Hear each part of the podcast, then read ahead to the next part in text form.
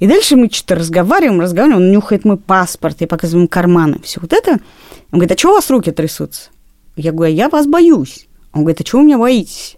Я говорю, ну, вы же мне в лицо только что соврали, сказав, что от меня пахнет. Если вы мне врете в этом, то что вам стоит соврать, не знаю, что у меня есть наркотик?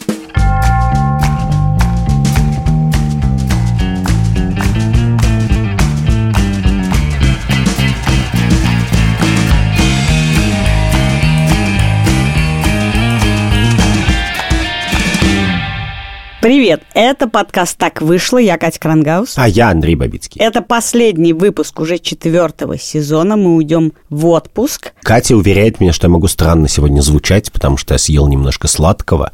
И Катя, опытный подкастер, считает, что это влияет на... Слюни. Ну, на речь. На слюноотделение. На Но тебя это не бесит, да? Но ты можешь странно звучать еще и потому, что ты не спал сегодня ни минутки. А зачем и ты вот все это меня бесит. бесит да? Пока мы будем с Андреем отдыхать, вы можете послушать наши старые выпуски, подписаться на нас в YouTube. Сегодня в YouTube выпуска не будет. Мы старый аналоговый выпуск. Потому нас, что Андрюша совсем не спал и, может быть, недостаточно YouTube был. Я очень хорошо выгляжу, кстати, хотя этого а никто я не видит. К сожалению, была... я не могу доказать, что ты не права никому. А я вчера была у зубного, поэтому тоже не могу сожалеть о том, что мы сегодня без видео, а говорить мы будем о том, что нас триггерит что из того, что другим людям кажется нормальным, вызывает у нас странные приступы раздражения, страха или бешенства? Ну, некоторые окружающие меня люди сказали бы, что у меня все вызывает приступы страха, возмущения или бешенства, но это не так. А я пытаюсь всегда объяснить, нет, чуваки, я не вообще злился, а я разозлился в 12.04. А партнер нашего выпуска – Aviasales – бесплатный сервис по подбору самых дешевых авиабилетов. И я сразу могу сказать, что каждый день я захожу на Aviasales, это мой guilty pleasure, я вбиваю ряд городов, которые можно попасть. Но вот, например, раньше было интересно разное, и сравнивать со Стамбулом. В Стамбул были прямые рейсы. Теперь Турция закрыта, и я смотрю иногда Черногорию, я смотрю Тбилиси, Правда, я недавно обнаружила, что у моего сына закончился загранпаспорт еще в декабре прошлого года. А я, естественно, в него не заглядывала примерно с января прошлого года, поэтому мне не, не приходило в голову, что этим надо заняться. Но теперь я этим занялась, потому что все-таки я планирую в отпуск куда-то полететь и сделать эти просмотры билетов ежедневные реальность. А у меня впервые в жизни три месяца нету шенгенской визы, но впервые за долгие годы. И не будет. Ну, нет, я, в июне какие-то подкрываются визовые центры. А точно, Италия открыла визовые центры, хотя не пускает. Это мечта. Ты знаешь, это уже даже не мечта, это реальность. Год назад мы не могли планировать отпуск не в Сочах. А теперь ты можешь планировать отпуск и в Грузии, и в Черногории, всюду. Ты себя сейчас сам наведешь как коуч. Ты говоришь, чувак, ты можешь встать с дивана. Поверь в мечту.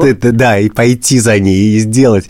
И, и я, как слепой щенок или котенок, разлепляю глазки потихоньку. Я Кстати, надеюсь, я сейчас это... подумала, что даже этот разговор имеет отношение к нашей сегодняшней теме, Конечно. потому что я каждый день смотрю авиабилеты, потому что у меня травма карантина, и я боюсь забыть эту возможность. Я боюсь почувствовать как раз, что я за железным занавесом, и все закрыто, и я поэтому проверяю, еще можно, еще можно. Я не забыла, что можно искать билеты, я не забыла, что можно планировать. Я не забыла, что есть мир. Ссылку на Aviasales, хотя думаю, что все знают сайт Aviasales, но ссылка на сайт Aviasales будет у нас в описании подкаста повсюду. Недавно я поняла, что у нас у всех есть такие странные какие-то бытовые ситуации, которые вызывают странные флешбеки и заставляют тебя на это реагировать резко. Я поняла это недавно, знаешь как? Увидев в туалете очередного модного заведения, а так часто бывает, надпись, просьба не бросать туалетную бумагу в унитаз. Тебя это бесит? Я просто скажу, я никогда этого не делаю и не делаю этого даже с не некоторым... Не бросаешь или не не бросаешь? Не, не, не бросаю, не реагирую на это объявление, потому что... А если у них Петровский водопровод? Петровских времен. Да, Они есть все очень любят это писать. Да, да, Петровские времена. Я всегда отставляю в сторону достаточно ли хороша аргументация. Возможно, в каких-то случаях она действительно хороша. Почему? Они прямо ужом вьются, чтобы заставить тебя. Да, но я всегда игнорирую, и я стал думать, почему? Ведь, казалось бы, ну просят не кидать. Но я поняла, что, во-первых, я считаю, что туалет в то время, которое я его занимаю, это мое место, это мое пространство. В него никто не может зайти, и вообще-то в нем действует мой миропорядок, понимаешь? Я раздражаюсь, когда ты заходишь в туалет, а он нечистый. Но ты понимаешь, что на время это было чужое помещение, и ты не можешь контролировать, что там происходит. Но дальше я стала думать, что у меня есть туалетная травма.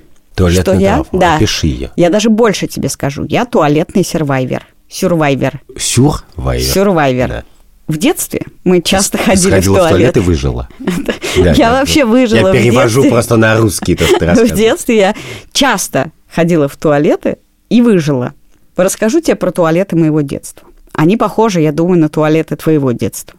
Туалет в школе. Мы с тобой учились в одной школе, у нас были разные туалеты, мужские и женские. Но в обоих из них не было дверей. На одном этаже были двери, но они не закрывались. И никогда там не было туалетной бумаги, и сидений тоже не было. Поэтому в детстве ты, ну, а, ты не научаешься, с кем я разговариваю.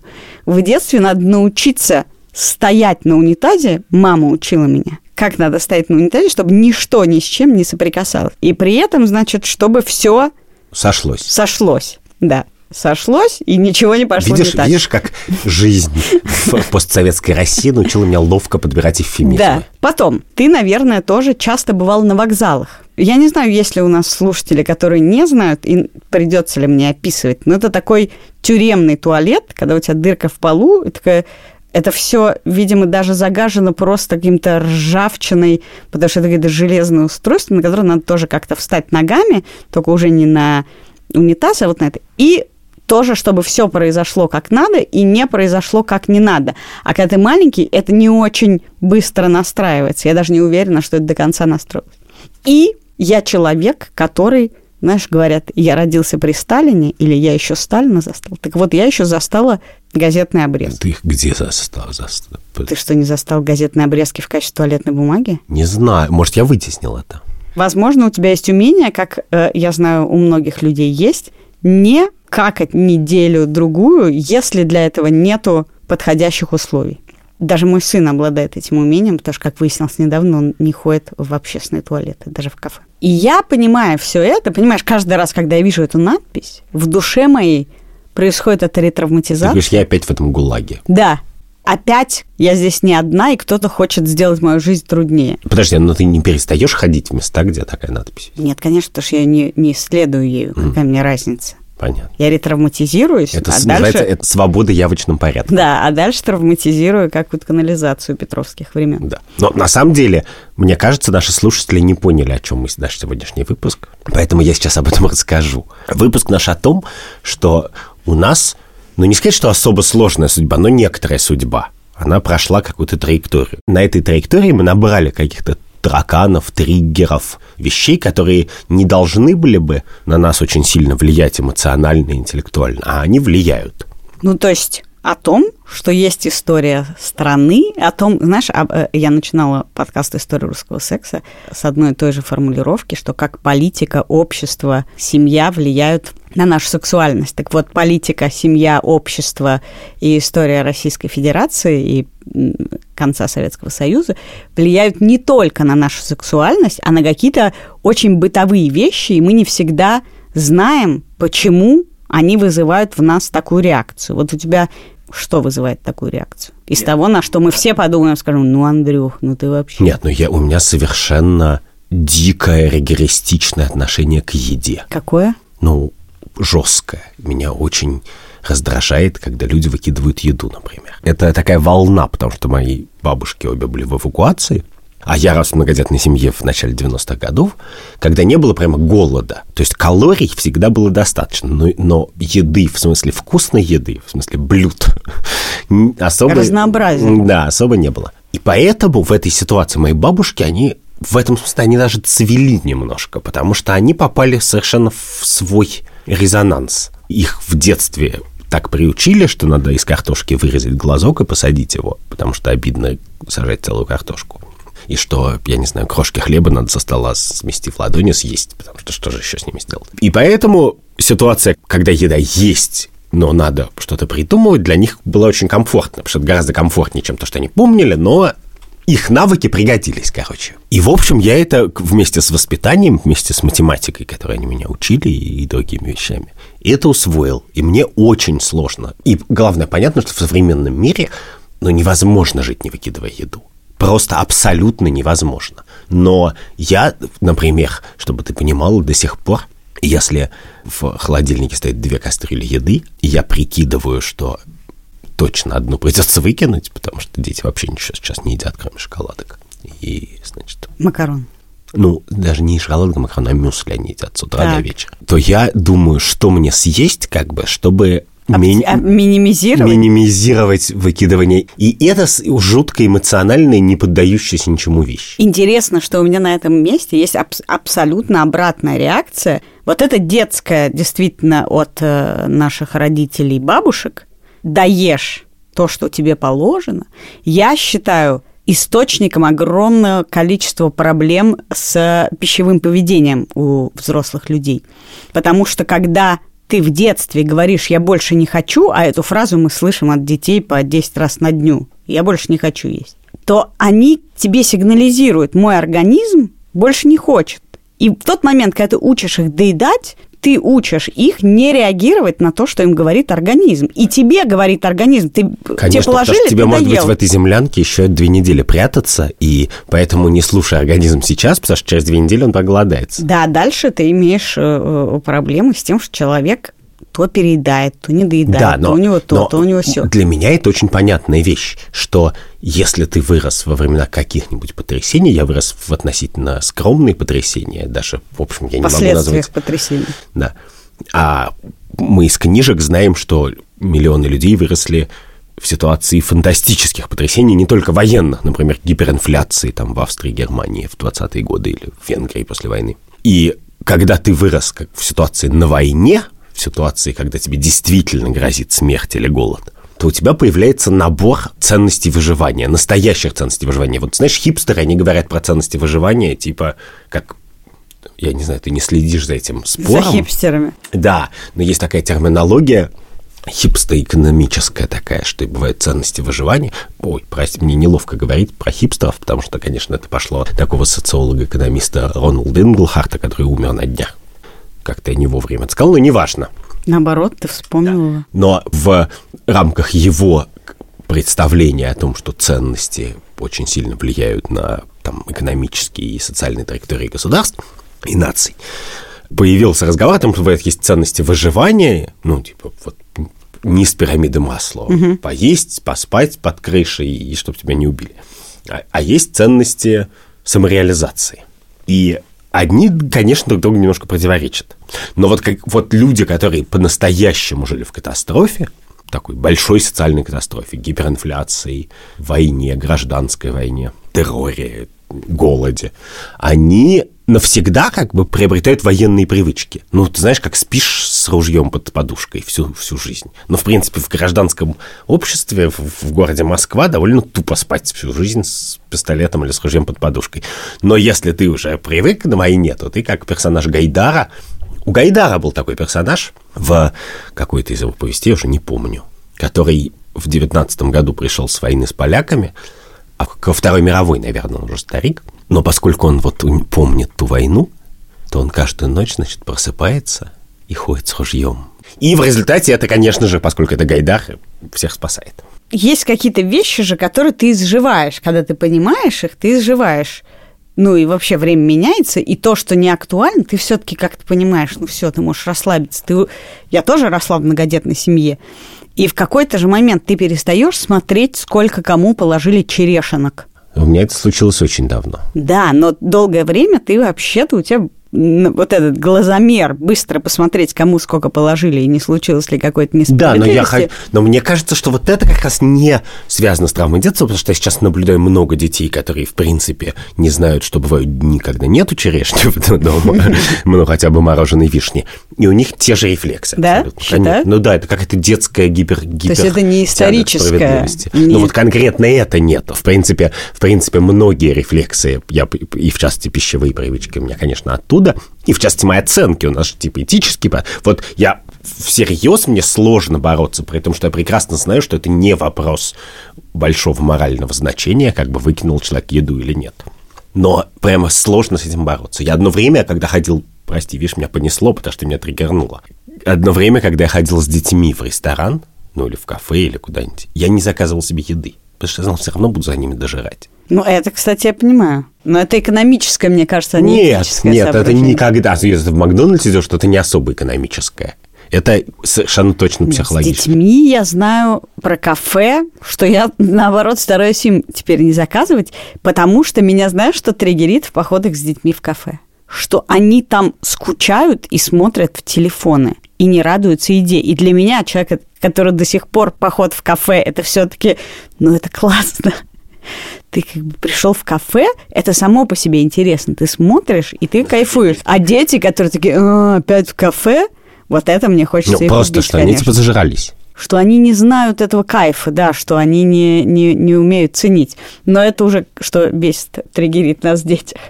А что мы такими не были. Нет, ну и тут я тоже могу миллион лет рассказывать. про- Потому что я-то думаю, что то, что ты называешь триггерит, я-то считаю, что это как бы моральный порог. Он объяснимый, но я вообще-то считаю, что, конечно, это делает меня сильно хуже человеком, этот опыт. Ну, то есть мой рефлекс, если ребенок говорит, я не буду, я не знаю, суп сказать, ну окей, завтра поедим. У меня, в принципе, нет идеи, что я должен бегать за ребенком с едой. Да. Вообще. И это я выяснил с удивлением, выяснил, что это не у всех так. Но у тебя наверняка в холодильнике уже лежит глазированный сырок и куча еды, которую можно просто взять. Чего да, в но я нашем испытываю злорадство. тоже не я было. испытываю злорадство, Что когда ты их не сырка нет. покормил. Нет, когда сырка нет, а есть только суп, то я испытываю злорадство. Я говорю, ну, утром поговорим, проголодаешься, придешь. Пищевой воспитатель ты, да? Ну, я, я- Морализатор, я бы даже ну, сказал, то есть, пищевой. да, если попытаться это интеллектуально сформулировать, то моя идея не в том, что человек должен есть этот суп. У меня есть идея, что человек должен быть способен есть суп. Ну вот, тебя не заставляет никто есть суп каждый день. Честное Захочешь слово. есть, съешь. Это, да, это понятно но, мне. но вот когда я вижу реакцию, что я умираю с голода, а суп не буду есть, то, ну, я это воспринимаю как человек клей нюхает, но это суицидальное поведение, так нельзя. Интересно, что ты тоже возводишь это в этический принцип. У меня антитриггер случился, в смысле антиреакция. Это И я называется возвела привыкание, габитуация. другое. Моя бабушка, э, когда, например, извини, я просто очень люблю черешню, когда она покупала черешню, мыла, и я сидела и ее ела. И в какой-то момент Это наступает... косточки. Ну, я сидела у нее дома, это было неловко. Конечно, я плевала косточки. И в какой-то момент, знаешь, ты доходишь, ты постепенно ешь самый вкусный, потом... чуть- И в какой-то момент у тебя остаются такие уже черешни. И я что-то сидела и говорила, ой, это, это плохая. И она говорила, где? Раз, схватила и тут же ее съела плохую, потому что у нее реакция такая, все самое лучшее детям. Да. Я поняла в какой-то момент, что я принципиально могу доесть что-то вкусное, что есть дома, а дети не доедят. Ну, в смысле, я съем последнюю конфетку. Ну, я еще третий ребенок в семье, поэтому я и так съем последнюю конфетку.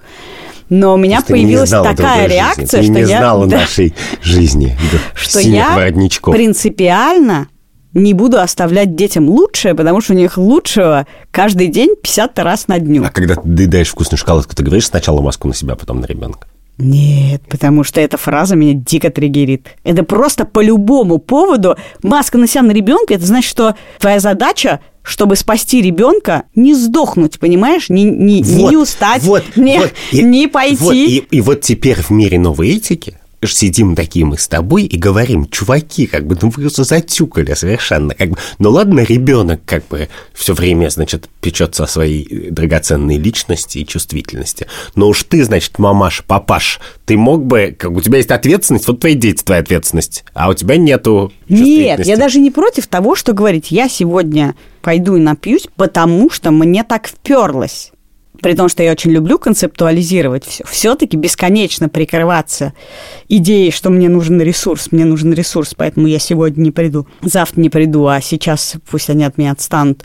Ну, то есть меры, меры. В этой фразе символ того, что у людей больше нет меры в психологическом оправдании э, всех своих желаний и потребностей. У социолога Полины Арансон недавно был большой пост ровно про фразу «сначала надень маску на себя, а потом на ребенка». И очень он в моем сердечке отозвался.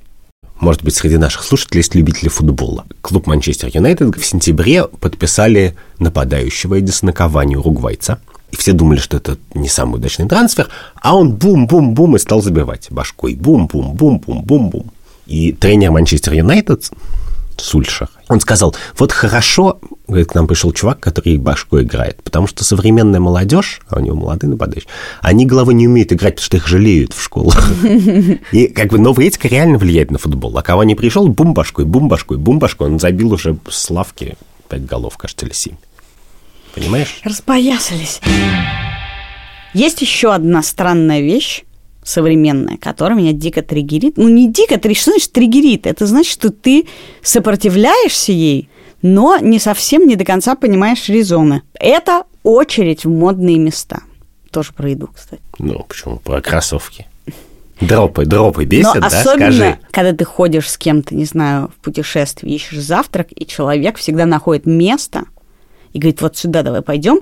Все открыто, а он хочет в место с гигантской очередью потому что очередь свидетельствует о том, что это очень популярное место. И в этот момент, во-первых, я считаю, что эта идея дефицита, как, ну, все эти были анекдоты, когда человек встает в очередь и спрашивает у других, зачем стоим, просто потому что если очередь, значит что-то очень нужно. Нравится, что ты чувствуешь себя обязанной объяснить смысл этого анекдота. Все-таки времена изменились. Времена изменились. Я помню времена, когда у меня на руке был написан номерок, и многодетные семьи было выгодно, потому что можно было менять детей в очереди, чтобы не стоять там целый день. Я уж не помню, зачем мы стояли, естественно. Я помню, я помню, всегда это вспоминаю, когда меня в мои 37 спрашивают паспорт в табачном отделе, что когда мне было 5 лет, я брал табачные талончики и ходил бабушке покупать курево. Да, знаешь, когда был Причем тест. блоками, нет. Во-первых, мне не нравится идея дефицита как идея чего-то ценного, на самом деле качество завтраков и кроссовок, оно примерно одинаковое, и ты, в принципе, не сильно менее вкусно поешь, если ты зайдешь в соседнее пустое место, но ты все время стремишься к этому дефициту. О, в этом ресторане столики заказывают за три месяца. И все стремятся к тому, чтобы сделать такое место, в котором дефицит. И это, да, меня очень раздражает, и я считаю, что это очень э, вредная идея. Ну, это очень понятно, кстати. Ну, в смысле, мы же выросли в ситуации, когда все было дефицитом. И идея, что можно... Что можно открыть соседний магазин с туалетной бумагой, но мы не будем туда стоять? Нет, ну что можно понарошку, что для нас это была настоящая трагедия, как бы, я не знаю, сколько сотен часов мы провели в этих очередях. И дальше реконструкцию вот этого ада делать... В качестве ну... положительной мотивации дополнительные да, положительные да. мотивации. Но я экономически все это очень понимаю. Ну, то есть я понимаю, зачем нужны дропы кроссовок, я понимаю, что в современном обществе ты не можешь делать ценовую дискриминацию кроссовок. Ты не можешь, если ты выпустил 200 пар кроссовок, продавать их по такой цене, что их купят только 200 человек. Потому что эта цена 100 тысяч долларов, потому что богатых людей в мире уже столько, что ты уже да, не... Да, но меня скорее вызывают эту реакцию люди, которые согласны стоять, понимаешь? Это смирение с тем, что да, мы хотим получать В смысле, просто первые тысячу раз ты получаешь от очереди удовольствие. Просто мы эту тысячу раз отстояли в 6 лет, понимаешь? И все, и, и нет больше такой проблемы. И я никогда больше не встану в очередь. Я, например, еще вот что меня бесит, кстати, про очереди. А, во-первых, меня очень бесят люди, которые нарушают правила очереди. О, это мы с тобой обсуждали однажды. Да, и Ты знаешь, недавно я ходила на суд к маме нашего редактора подкаста Андрея Борзенко. Там надо было сначала пройти металлическую рамку, все вынуть, потом подойти зарегистрироваться, поэтому она была не длинная, но медленная. И мы вошли туда с мамой и э, подругой моей Наной. За нами уже тоже встало, не знаю, 3-4 человека. И тут Нана поняла, что она оставила паспорт в машине. И пошла за паспортом. И а минут через вернулась пять в то же место очереди. В то же место. И тут женщина тремя людьми ранее говорит, девушка, но я ведь за вами занимала. И мне показалось, что это дико смешно в очереди в суд волноваться, что ты занимал за какой-то девушкой, и она, значит, вернулась не на то место. Мне-то как раз кажется, что это дикость. Я могу, ну, раздражаться, потому что я не люблю ждать, но как раз вот это вот в очереди скандалеза, который ты устраиваешь всем своим спутникам, когда они пытаются пролезть без очереди, это моя детская травма тоже, потому что я, конечно, всегда стремилась без очереди. Потому что меня бесит очереди. Именно, и ты не должен терять человеческий облик перед их лицом. А ты теряешь, я не теряю, Нет, я лезу без очереди. Я не теряю. Но также я спокойно не устраиваю реагирую, когда... скандалезы. Я просто говорю своим спутникам, вы можете лезть вперед, а я вот здесь постою. И больше не буду с вами разговаривать. Почему сегодня. буду? Просто здесь постою. Просто нет никакой выгоды уйти без меня и час меня ждать за следующей дверью. Я тебе рассказывала, что я один раз воспользовалась ваучером как бы внутренним и говорила, простите, я опаздываю на самолет. Просто мне было интересно, а я не опаздывала на самолет. Да, но у тебя вообще есть демоны, с которыми надо бороться. Это, это не связано, это не связано с нашей трудной биографией. Это просто твоя лицедейская черта такая. Но иногда, когда я в достаточно пассивно-агрессивном состоянии, и у меня есть шанс поговорить с человеком, который меня подрезал, то я получаю очень большое злорадство. Потому что я умею, конечно, уничтожить эту ситуацию. Да, Мне больше всего жалко женщин, с которыми мы бежали на в Аэроэкспресс. Ты рассказывал, как ты его воспитывал. Я не воспитывал. Он сказал, я опаздываю на, на экспресс. Я сказал, мы идем с вами на один и тот же экспресс. Поэтому мне кажется, вы просто плохой человек. И мне так было стыдно. Но зато эта пауза, которая возникла от того, что такой человек просто тебе говорит на кассе в экспресс. Я понял, что я прошел 100 метров, а она еще стояла. Ужасно.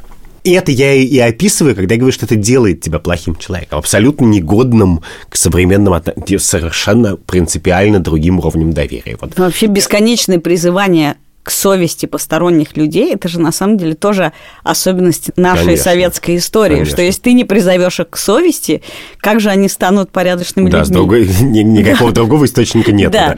И в целом общая наша, конечно, травма, в смысле национальная, это недостаток доверия. Ну, когда люди проживают советскую власть или инфляцию, а тем более советскую власть с инфляцией, одновременно, то у них просто рушится все доверие друг к другу. А доверие – это какая-то нужная вещь. Ну, в смысле, когда у тебя нет доверия, ты, это удивительная штука, но ты, с одной стороны, и гораздо меньше можешь сделать полезного в жизни, но, с другой стороны, тебя, на самом деле, и проще обмануть в некотором смысле.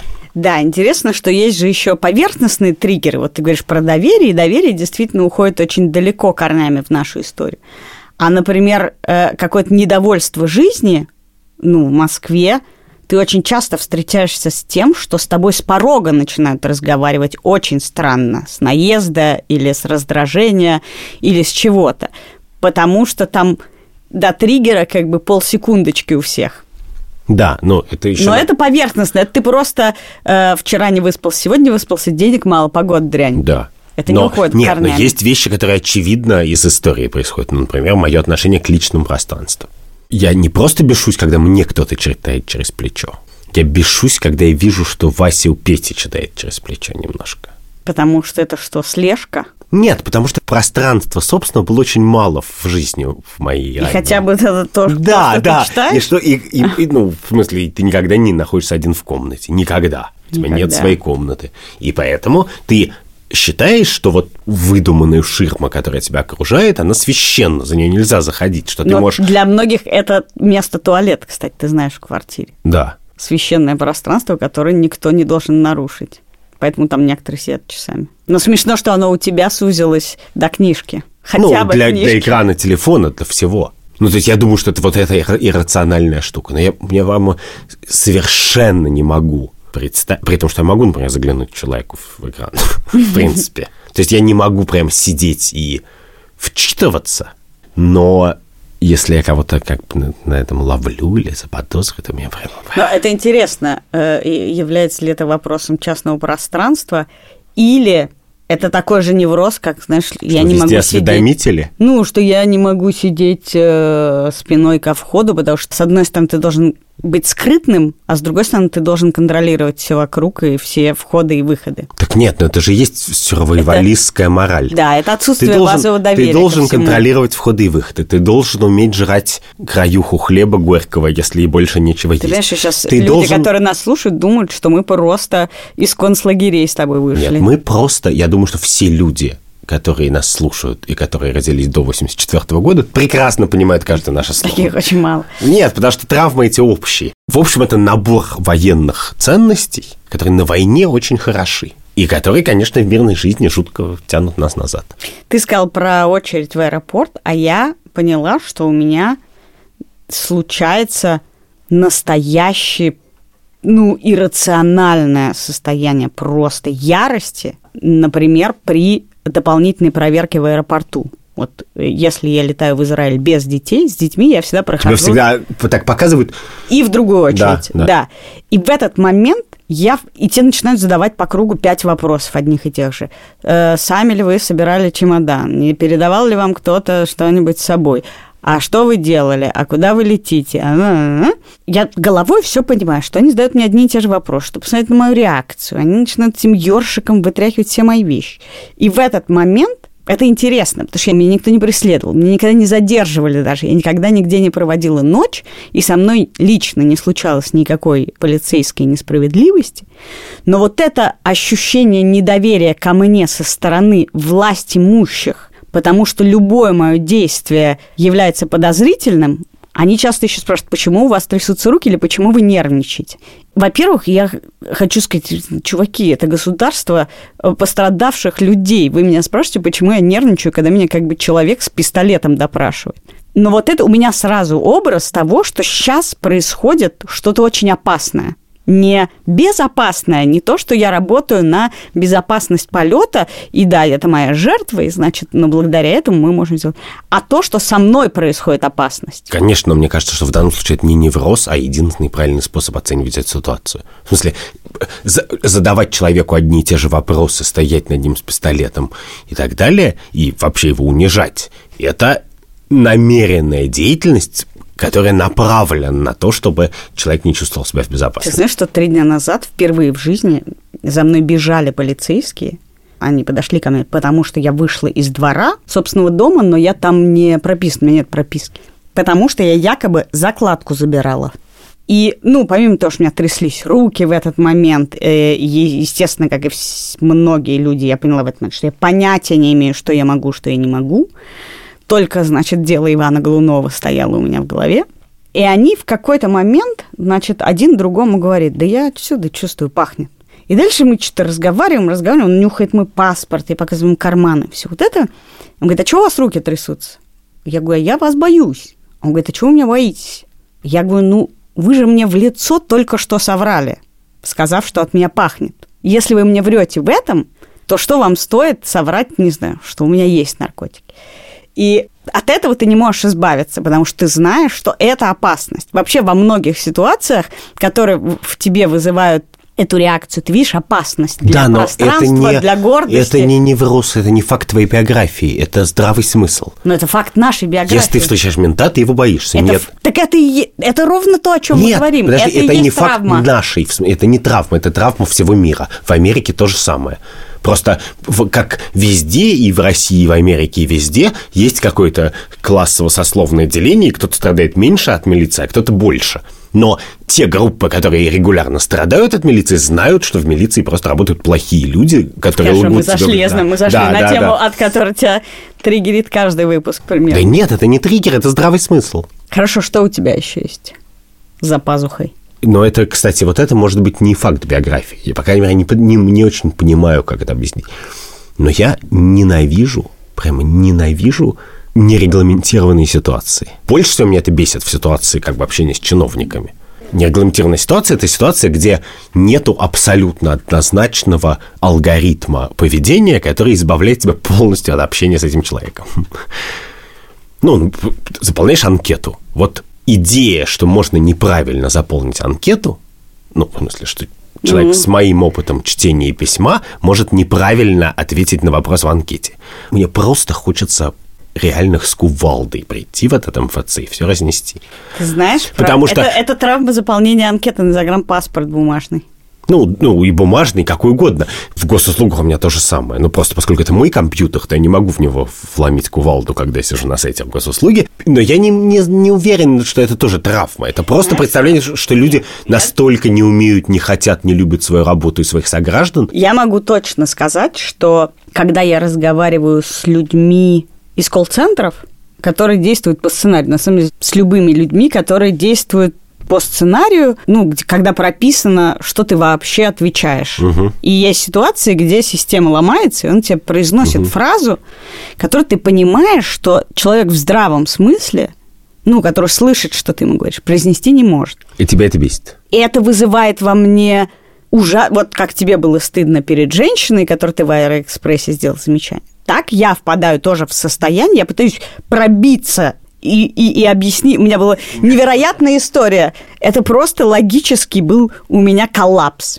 Я стояла в очереди в Ашан, у меня было 20 пакетов замороженной черники и водки. Сколько-то бутылок, потому что я планировала делать настой. Никогда не оправдывайся. А, спасибо. Меня продавщица, как и тебя, спрашивает. Ваш паспорт. Я говорю, у меня есть права. Она говорит, нет, права не годятся, мне нужен ваш паспорт. И я вижу бумажку на кассе, написано следующее. Запомни, если у продавца возникают подозрения о вашем возрасте, он вправе спросить паспорт. И я и говорю, смотрите, если у вас есть сомнения в моем возрасте, я могу показать вам права, и вы можете не просить меня паспорт. И дальше она говорит, нет, документом является только паспорт. А я пыталась сказать, что в этой формулировке заложена возможность увидеть права и не просить паспорт. И дальше я впала, значит, в это состояние. А почему я впадаю в это состояние, когда люди действуют по сценарию? Потому что точно так же ты не мог пробиться до человека во всяких ЖЭКах и вообще в том, что существовало до МФЦ и ИРЦ, где на самом деле я считаю, что просто прорыв, где они реально могут тебя взять документы, и ты можешь донести туда бумажку. По крайней мере, у нас в ИРЦ все это очень милые женщины, видимо, те же самые.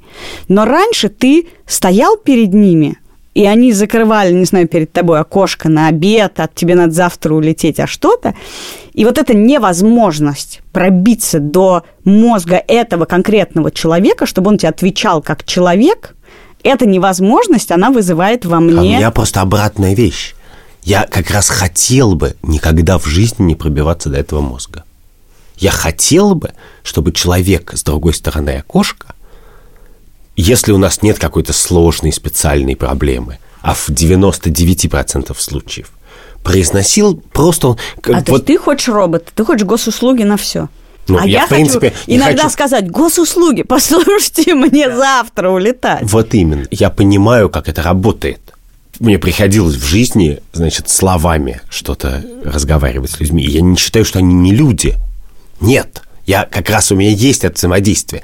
Но в тот момент, когда мне начинают рассказывать, как надо заполнять анкету, ну, или если, или я прихожу в 14.42, э, а обед в 15, а там все уже закрыто, то в этот момент мне хочется достать кувалду. Да. Я хотел сказать, потому что, я, чуваки, мне не нужна от вас любовь, и вам от меня не нужна любовь.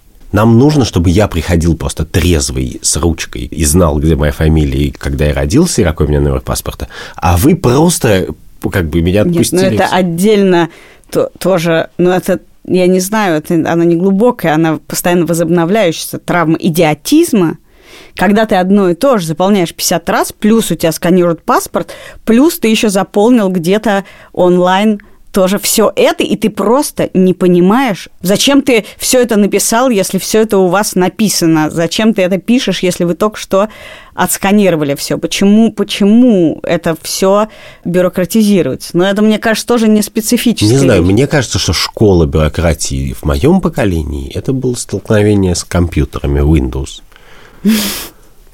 Ну, это не было маков, где все само как-то работает.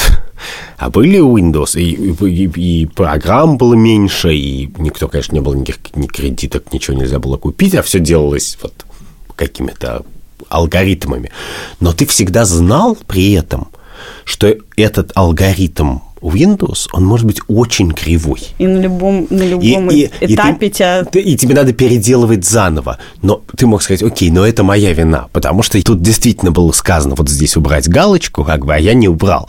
И что, в принципе, ты можешь сконцентрироваться, налить себе чаю и пройти этот путь. И в этом смысле, то есть я учил себя, что такое настоящая бюрократия, и настоящее государство, глядя сначала на Windows, а потом на Макдональдс. Как бы Windows это как бы плохая бюрократия, а Макдональдс это хорошая бюрократия. Они улыбаются, тебя кормят и все делают быстро. Но в целом и то, и другое это уже похоже на какое-то государственное строительство, потому что мой опыт в ЖЭКе до самого последнего времени, это право, ЕРЦ сильно лучше, это не сравнить. Но мой опыт в столкновении с бюрократической реальностью постсоветской был таков, что это очень сложно было не дегуманизировать то, что ты видишь. Ну, вообще, я сейчас подумала, что из таких историй, что вас э, вызывает иррациональную реакцию, и почему, и какой случай или случай или явление по этому поводу э, у тебя встает, это просто из этих историй человеческих можно было бы сделать учебник советской и постсоветской истории, потому что, конечно, очень многое начинаешь понимать про, про, про жизнь и детство и что происходило. Во-первых, давай э, в нашем телеграм-канале в день выхода спросим у людей, какие у них истории, мне кажется, это э, Что их дико интересно. Что вызывает в них эту непонятную реакцию и почему? На самом деле мы с тобой очень говорим про какие-то типа вещи большого масштаба, национального, я не знаю, исторического. А на самом деле есть миллион вещей, кажется, которые нас бесят по каким-то лично семейным Ну, давай, давай э, небольшой блиц. Я могу точно сказать, что и у меня плохая реакция на то, когда я захожу в магазин, и через какое-то время за мной начинает кто-то ходить, неважно, это охранник или девушка, которая говорит, могу ли я вам чем-то помочь. Короче, однажды я зашла в магазин цветов, чтобы купить цветы кому-то. И мне сказали, девушка, вы знаете, здесь очень дорогие букеты. И вот это ощущение, что люди по твоему, ты, ну, ты явно не человек, который зарабатывает, потому что мы знаем, как выглядят люди, у которых есть деньги. И вот эта реакция, я могу сейчас уйти, но тогда она будет права, что у меня не было денег. Или я куплю самый дорогой букет. И вот это, когда тебе в магазине подходят и спрашивают, могу ли я вам чем-то помочь, у меня вызывает ощущение, что вы что считаете, я что не могу посмотреть и выбрать то, что мне надо, что я вообще не могу купить, что я зашла пописать в ваш туалет. Да, но это тоже, кстати, очень специфический как бы постсоветский сервис. Ну, в смысле, в галерее Лафайет с тобой, наверное, будет кто как-то ходить, но так, что ты этого не заметишь, или заметишь гораздо меньше. Ну, давай, какие у тебя И говорить, твои... Нет, я вот вспомнил, что, например, у меня был принцип железный абсолют, когда это было актуально. Сейчас, мне кажется, это совсем не актуально. Но, в смысле, мне даже не приходилось об этом задумываться, но в юности я никогда не ходил в места с фейс-контролем. А, ну это да. Если я знал, что где-то есть на входе человек, который будет решать, пустить меня или нет, я просто туда не шел сразу. Меня однажды не пустили в четыре бара подряд ночью. Даже не бар, а один был. Что говорит о том, что ты в такие места ходила. А я не ходил. Том-то и боль, что это был не тот фейс-контроль, про который ты даже не подходишь. Я ни- А никогда не просто говорит, пробовала. Вы плохо на ногах стоите. Просто охранник. говорит. Да нет, просто маленькие, идите отсюда или что-то. Да, это как-то такой на низком уровне фейс-контроль. Да, меня на любом он не устраивает. И это может быть тоже какая-то мечта о капитализме. Ну, ты думаешь, вот в правильном обществе ты можешь, как в рассказе о Генри, вечером в Рождество у тебя есть только, значит, одна луковица, но ты можешь зайти и посмотреть на витрины. Вообще меня любой конкурс на что-нибудь вызывает отторжение. В смысле, на работу. университет? Да-да-да, на работу, университет, школы, потому что я сразу каждому все нечестно. Но этого как раз не было у нас в детстве, Как не? конкурсов. А, да, мы же по, Ну, блату, кому по блату поступали. Нет, дело не в поблату поступало, а в принципе конкурсов в американском смысле, смысле слова, когда берут 5% там из подающих. и надо- Американскую визу мне не дали. Ну, это ладно. Ой, это знаешь, как меня бесит? Невероятно просто. Я думаю, что единственное, что самое хорошее, что происходило последние, там, ну, в 21 веке, это глобализация. Она, не- ее становилось немножко больше. Границ было меньше, визы стали получаться проще, люди стали больше летать, прямо в разы. И глобализации было больше. Но ее максимум где-то как раз и случился году в 2012 или 13 А потом началась вот эта фигня. Какие-то идиотские растаможки посылок из Амазона, из-за которых теперь Амазон просто ничего не посылает в Россию, и я не могу купить там книжку бумажную. То все значит, путинский это, запрет это я на называю сыр, мелкое жлобство. Да, мелкое жлобство. И я-то, поскольку все, под, под все как раз нахожу объяснение, что это не просто меня бесит, а бесит меня потому, что да. лимон за 50 рублей в заведении бесит. А недавно в супер модном заведении Юмбакер, Юмбакер я увидела строчку «Теплое молоко для ребенка». И какая цена, я не помню, сколько это стоило, но это, это просто нет, нет, все-таки это разного рода мелкое жлобство. Ну, У меня рушится мир, когда мне не присылает книжку, или когда она присылает, и должен переться на какую-то таможню и ее растаможивать. Мне просто после этого хочется взять кувалду. Мы же говорим про нервические реакции. Вот тут у меня абсолютно... Да мне даже теплое молоко было не нужно, мне уже хотелось взять кувалду.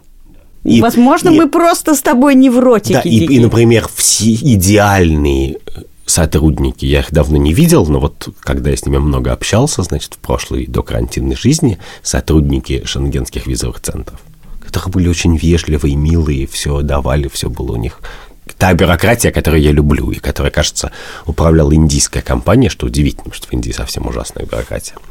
Они были такие милые, но сама идея, все-таки твой взгляд на мир, он немножко это влияет. Сама идея, что я, если куда-то еду. Должен доказывать, что ты да, и кому-то должен доказывать, что ты не верблюд. И я понимаю, что... Ты люди не просто не верблюд. В американском же посольстве ты должен все время доказать, что ты не мечтаешь у них остаться. Да я уже перерос этот конец 80-х, начало 90-х, когда я только и мечтаю, что у вас остаться.